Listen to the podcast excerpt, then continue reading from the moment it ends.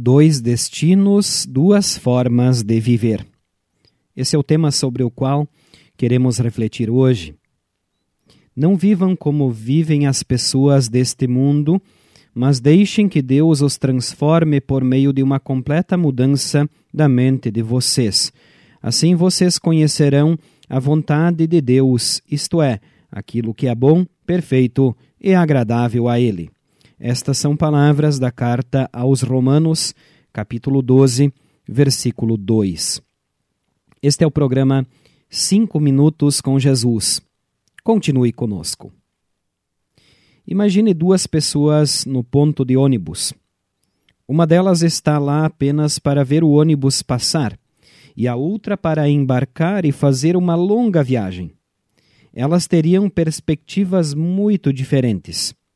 A primeira teria perspectivas muito limitadas e a segunda teria perspectivas que iriam muito além. Consequentemente, haveria muitas outras diferenças entre essas duas na forma de pensar, de se vestir, nos objetos que cada uma estaria carregando e assim por diante. O livro bíblico de Romanos, no capítulo 12, faz uma distinção entre os cristãos e os não cristãos. E no versículo 2, pede aos que creem em Jesus: Não vivam como vivem as pessoas deste mundo, mas deixem que Deus os transforme por meio de uma completa mudança da mente de vocês. Assim vocês conhecerão a vontade de Deus, isto é, aquilo que é bom, perfeito e agradável a Ele.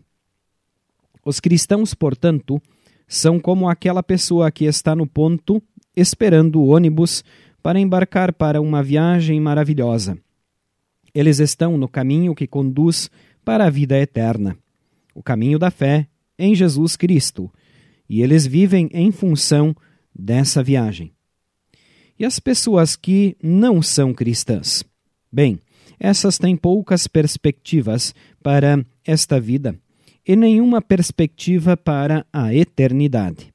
Elas são como a pessoa que está no ponto de ônibus apenas para ver o ônibus passar. Elas vivem apenas o presente e tentam satisfazer-se com coisas que, na verdade, não as satisfazem.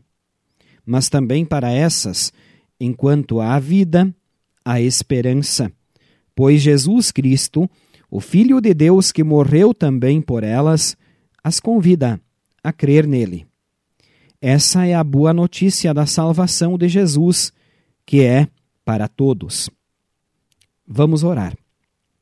Senhor Jesus, a tua palavra nos ensina que na eternidade existem apenas dois destinos: a vida plena em comunhão contigo no céu e o completo afastamento de ti, a morte no inferno. Tu morreste na cruz para que todos possam estar contigo na eternidade. Dá-me a verdadeira fé em ti e ajuda-me a vivê-la no meu dia a dia. Amém.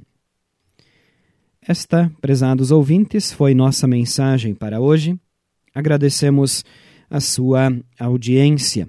Desejamos que o eterno Deus guarde e abençoe você e os seus hoje e sempre.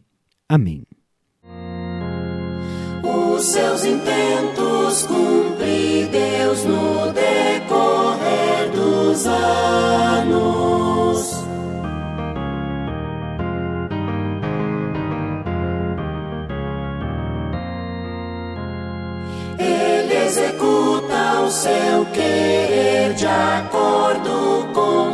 Seus planos.